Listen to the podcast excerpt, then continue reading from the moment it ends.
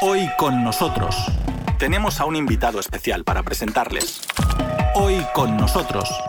Y también contamos contigo. Estamos asistiendo a la batalla final por un mundo multipolar, una encrucijada en la que los países que no quieren vivir bajo la dictadura de Occidente tienen que tomar el lado de Rusia, que abandonó la política de claudicación y pasó a la contraofensiva ante las pretensiones hegemónicas de Estados Unidos. Lo opina el intelectual español Javier Colomo Ugarte, doctor en Geografía e Historia, quien expuso sus criterios a nuestro compañero Víctor Ternovsky. Entiendo que es una etapa dolorosa, pero en el mundo nunca ha habido cambios, digamos, sin etapas dolorosas. Y desde luego, en el caso de, Rusia, siempre se ha visto de que, digamos, que es como un ave fénix que emerge que esté mal, pues vuelve a resurgir, ¿no? Entonces, bueno, yo creo que ahora algo que se tenía que haber hecho ya, digamos, cuando la disolución de la URSS, haber dejado muy claro, ¿no? Entonces los límites, digamos, de lo que tenía que haber sido la seguridad, en este caso de Rusia, algo que no se hizo, pero Estados Unidos ha seguido intentando por todos los medios digamos, acosar, subordinar a Rusia, dividir. Rusia es, aparte de un país inmenso, es un país que tiene en conjunto una de las partes importantes de las reservas de materias primas en todos los aspectos. Es una pieza muy codiciada, ¿no? Y yo creo que una noticia que me alegró mucho fue que una encuesta que leí, el 70% de la población rusa pues apoya a Putin en sus decisiones y bueno, eso me alegra mucho porque precisamente al final lo que vence es la unidad de la retaguardia, por decirlo de alguna manera. Esa unidad en la adversidad es lo que a mí más me maravilla de, lo que es el pueblo ruso, ¿no? Entonces, bueno, en cuanto a, los cambios que anunciaba Putin, yo, de todas maneras, creo que todas las amenazas que estarán haciendo, y en principio las cumplirán, prescindir de los suministros de Rusia y demás, pero luego resulta, si, si te haces la siguiente pregunta y dices, ¿y, ¿y dónde están las alternativas, no? digamos, a esos suministros? Igual en el corto plazo lo pueden conseguir, pero en el medio y largo plazo no, no existen. Entonces, digamos, es que no hay suministradores ahí por el mundo que pueden hacer lo que les dé la gana a voluntad de la Unión Europea o de Estados Unidos, ¿no? Entonces, lo más importante, bueno, vuelvo ya a centrarme en las opiniones de Putin, lo más importante es que el mundo ha cambiado, digamos, la economía del mundo ha cambiado, ¿no? Porque fíjese que, por ejemplo, si estamos hablando de los años 90, prácticamente el 80% del PIB mundial pertenecía al G7, el resto no contaba, ¿no? Entonces, todos los oligarcas que entonces hubo después de la, disolución de la URSS, ¿no? Tenían su enfoque y como todas las oligarquías hay en Latinoamérica y demás, Claro, ven que solo el único recurso que tienen es de enfocarse, digamos, donde está el grueso del PIB mundial, ¿no? Las, digamos, sus exportaciones, ¿no? Pero la economía mundial está cambiando y ha cambiado mucho. Sobre todo ha cambiado mucho por la emergencia de China.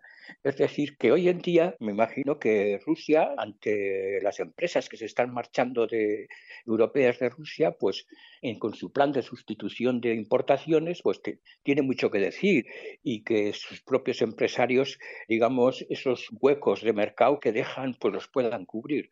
Pero de todas maneras, los chinos también estarán encantados de cubrirlas ¿eh? y además con capacidad para poderlo.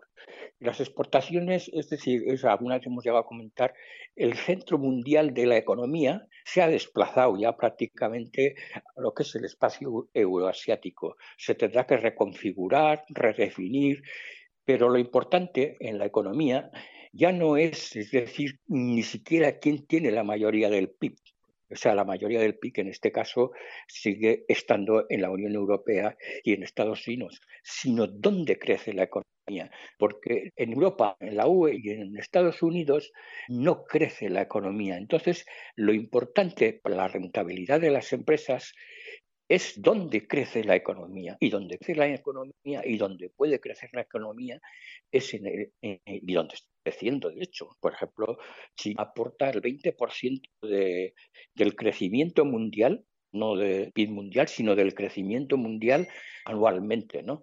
Con lo cual quiere decir dónde crece la economía. Y donde crece la economía es donde están las perspectivas de los negocios, ¿no? Entonces, esa redefinición económica del espacio eurasiático, que yo creo que ya existen con las iniciativas de China y con la propia Rusia, y yo creo que es una ventana de oportunidades. Una ventana de oportunidades que, claro, no se puede encubrir de un día para otro, pero el mundo cambiará definitivamente cuando la conformación de la economía mundial cambie. Y ahora es el momento de que puede cambiar. ¿no? Me acuerdo que alguna vez hablaba con un amigo, pues sí, pero le van a desconectar a, a Rusia del sistema internacional de pagos.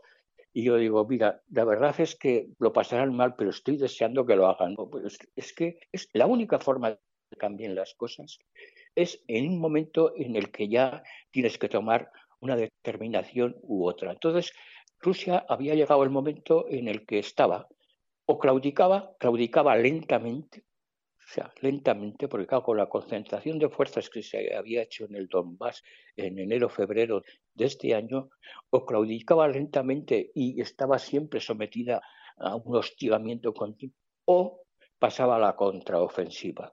Entonces, Rusia ha hecho, yo creo, muy bien, ha pasado a la contraofensiva. Además, ha situado esa contraofensiva en unos parámetros muy efectivos a pesar de, la propaganda que se pueda hacer desde aquí, desde los países de la OTAN. Y si se llega a acuerdos con la élite de Kiev, porque yo ya no sé ni quién, quién, quién manda en Kiev, aparece Zelensky, pero no se sabe muy bien quiénes son los que mandan. Estados Unidos sí, pero Estados Unidos porque está unido a una parte de la élite, ¿no? Pero tiene que haber más gente en Ucrania, ¿no?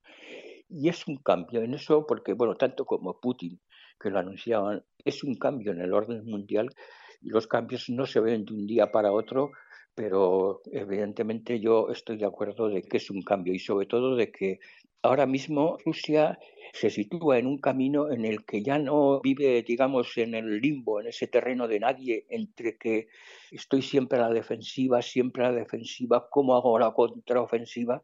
Ahora, digamos, la encrucijada ya se ha abierto claramente.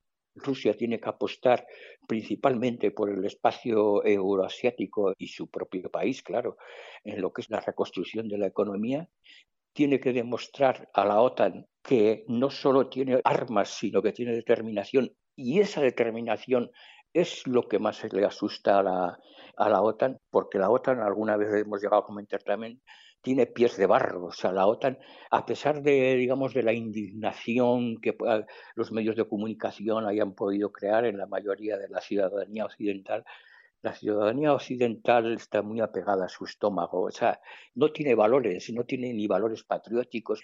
Es decir, es una ciudadanía que en un límite se rinde muy fácil, no hay una sustancia de, base. Entonces, bueno, la propaganda hace efecto mientras no hay efectos prácticos, ¿no? Efectos prácticos cuando con el tiempo habrá algunos efectos prácticos que sí se empezarán a notar por la subida de los combustibles, etcétera. Y esa es una, digamos, el porvenir. Yo me imagino que está abierto y hoy Rusia es un líder mundial, es un líder mundial porque incluso aunque digamos China despierta económicamente fuertemente, geoestratégicamente tiene que ya también situarse, es decir, se va a tener que situar más en la línea más cada vez más independiente de Estados Unidos, ¿no? Eso le va a obligar a China a considerar que todas las desavenencias entre Rusia y Estados Unidos también le afectan a China. Y entonces, eso yo creo que China será consciente y en la medida que pase el tiempo, China sabe dónde está su sitio y su sitio es en un nuevo orden mundial multipolar. Y yo creo que esa es la encrucijada que se ha abierto, una encrucijada que todos creíamos que no sabíamos, eh, bueno, los que aspiramos a un mundo o queremos un mundo multipolar, un mundo de fraternidad o de respeto entre todas las naciones, sabíamos que llegaría un momento que se podía abrir esa encrucijada. Ya se ha abierto. Ahora es trabajar en ella, trabajar en ella y sobre todo con unidad, y unidad ante la adversidad, ¿no? Eso es lo que yo pienso. Es un momento nuevo que tardará tiempo en ir configurándose, pero las líneas están marcadas. Hoy con nosotros, en Radio Sputnik desde Moscú.